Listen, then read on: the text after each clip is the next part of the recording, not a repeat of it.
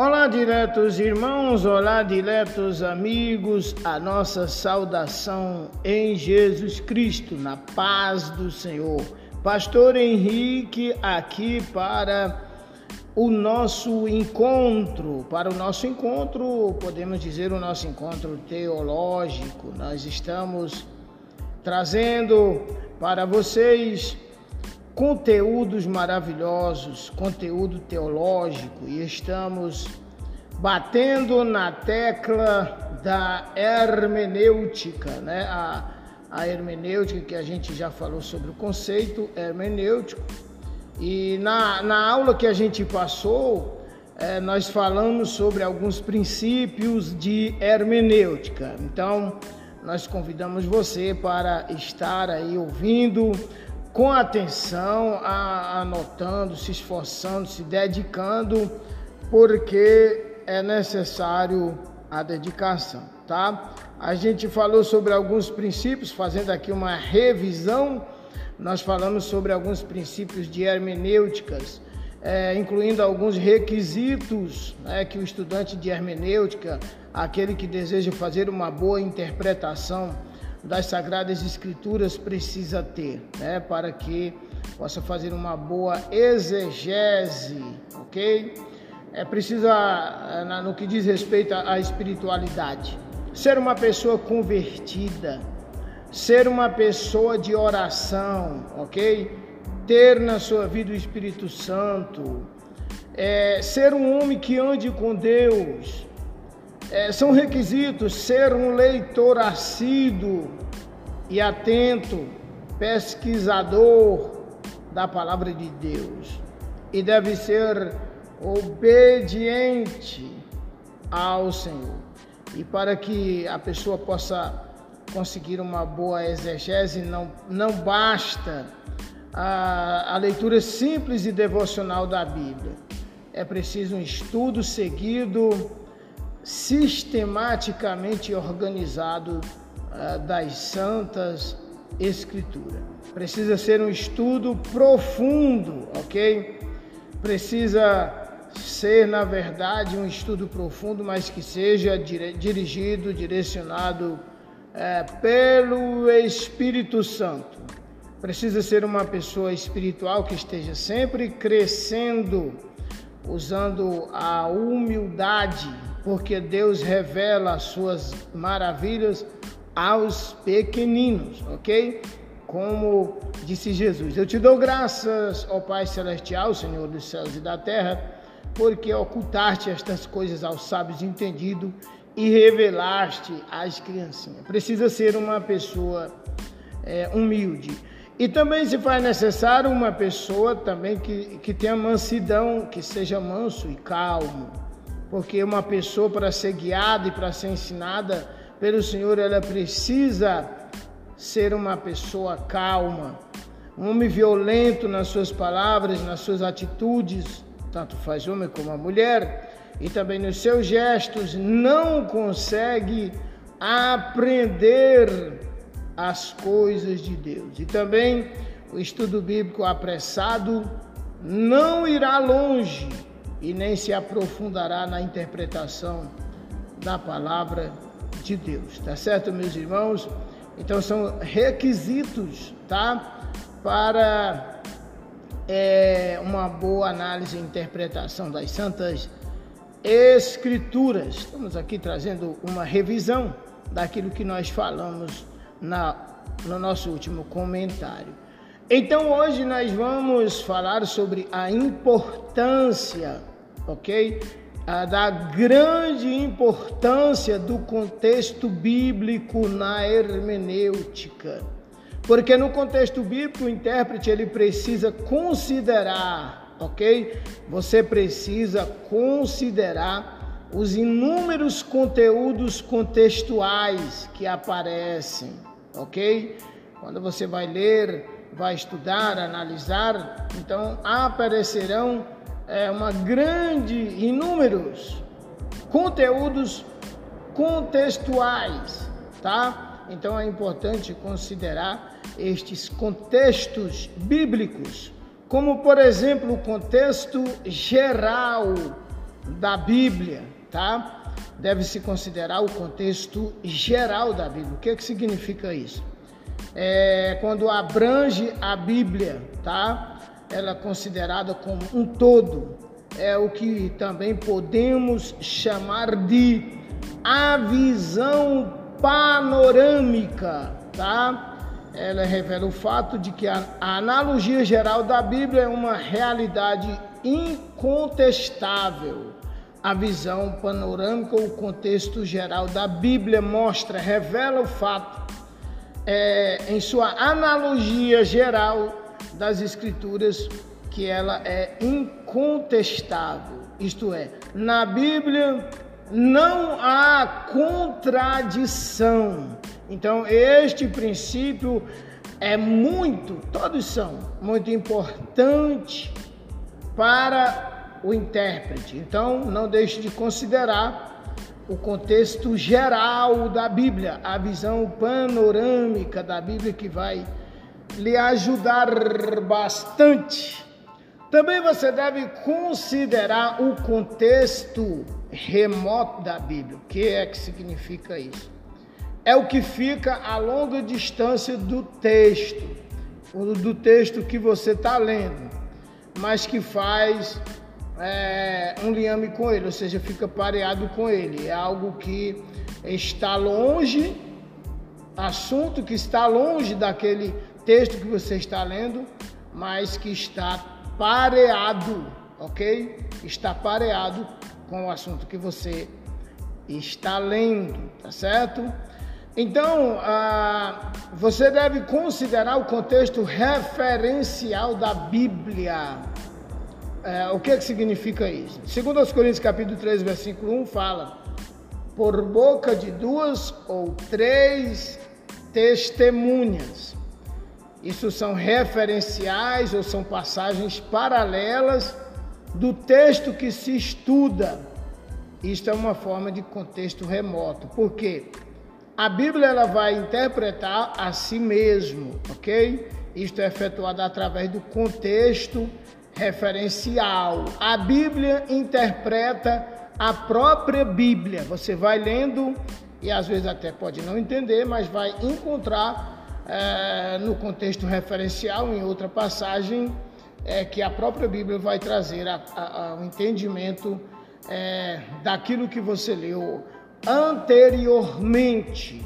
Então toda a doutrina ela deve ser confirmada, ela deve ser provada e ela deve ser apoiada por referências apropriadas, por referências apropriadas, ok? Então a compreensão da Bíblia e erros doutrinários vem da utilização de, de textos isolados. Você sabe que tem até um provérbio que diz que um texto fora do contexto produz um pretexto, tá? Então existem muitos problemas criados porque não se considera o texto dentro do contexto. Então as referências bíblicas, o contexto referencial, eles são de duas classes, tá? E o estudante, se ele não souber discernir por ocasião da escolha, então ele vai cometer graves distorções e violências contra a revelação divina e vai prejudicar tanto assim como as pessoas que ele vai ensinar e vai acabar ficando desacreditado. Então, aquilo que nós estamos passando, isso nós estamos abrindo um caminho para você é, buscar, tá? É interessante que você anote para que você possa pesquisar sobre a importância do contexto bíblico na hermenêutica, tá?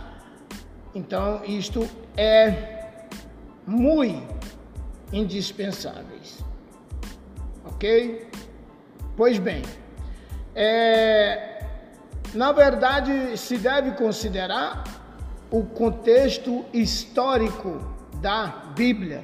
É, é, algo também muitíssimo interessante, muitíssimo importante para você é, aprender, considerar o contexto histórico da Bíblia. O que, é, o que é isso mesmo? Isso tem a ver com a época, ok? Quando você vai ler a Bíblia, você vai ter que considerar a época você vai que, que ela foi escrita. Você vai ter que considerar a cultura. Você vai ter que considerar a ocasião. E é importante ter conhecimento sobre isto. E também o propósito original do texto que se estuda. Né? Qual foi o propósito original desse texto que você está estudando? Então, para isso, você deve considerar a época, a cultura e também a ocasião. Beleza? O contexto histórico é muitíssimo importante para que você não faça confusão. É, o que significa um determinado texto para os primeiros destinatários do referido texto e qual a aplicação desse mesmo texto aos nossos tempos e à nossa vida atual. Então você vai considerar é a questão época, cultura e ocasião. E você vai considerar sobre os primeiros destinatários, para quem foi destinado aquele texto e qual é a aplicação daquele texto na época e também na nossa vida atual, ok? Para uma exegese, o significado do texto bíblico original e no tempo e para o termo em que foi escrito, tá? É muitíssimo importante para que a gente não venha fazer confusão, ok? Porque a exegese é, portanto, basicamente uma tarefa histórica.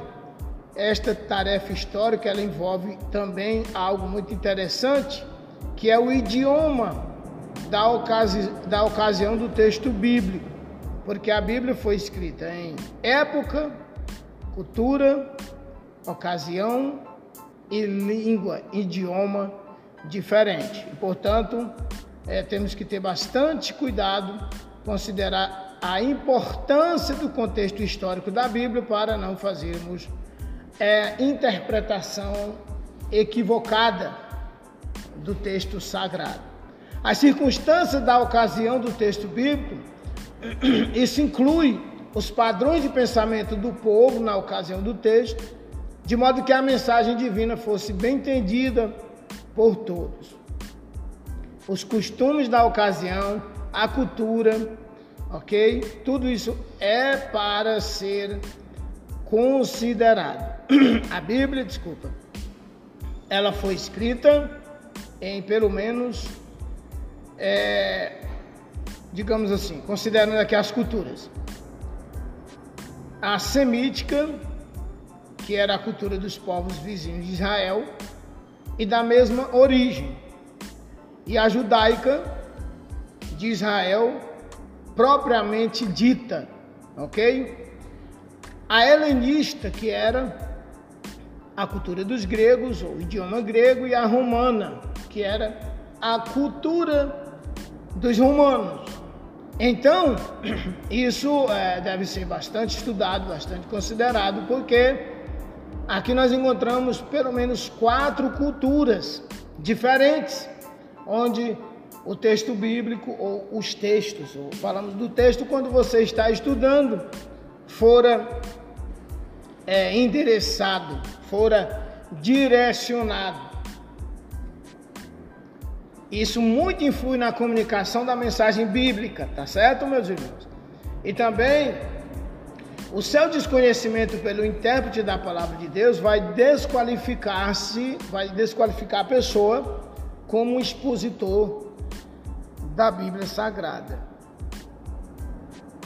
Precisa se você precisa se esforçar, você precisa buscar, você precisa pesquisar, você precisa comprar material, tá? onde você possa conhecer sobre as antiguidades bíblicas, sobre as tradições tá? daquele povo, da época, sobre as crenças, sobre a música, tá? Qual tipo de música? Isso tudo é muito, muito, muito, muito importante e dispensável uh, você obter o conhecimento.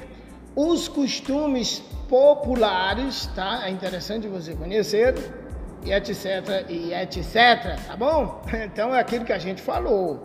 Isso aqui é, vale só para quem quer realmente mergulhar, cavar até da água, buscar, tá bom? Naquilo que nós estamos falando, é, por exemplo, a gente pode mencionar Gênesis 41, 42.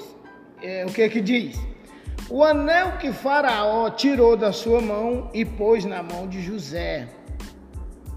Hoje isso seria apenas uma consideração pessoal de dar a outro algo, de dar a outrem algo pessoal de muita estima, tá? Nos dias de hoje, você pegar um anel, tirar e colocar no dedo de outro, significa apenas a, alguém que considera a outra tira algo de, de estima, de importância e coloca é, no seu dedo. Porém, naquele tempo, os reis e as altas autoridades usavam anéis como letras, como símbolos e como marcas em alto relevo para autenticar, como se fosse um carimbo, autenticar documentos oficiais. Portanto, o ato de Faraó foi uma delegação de poder do mais alto nível, ok? Bom,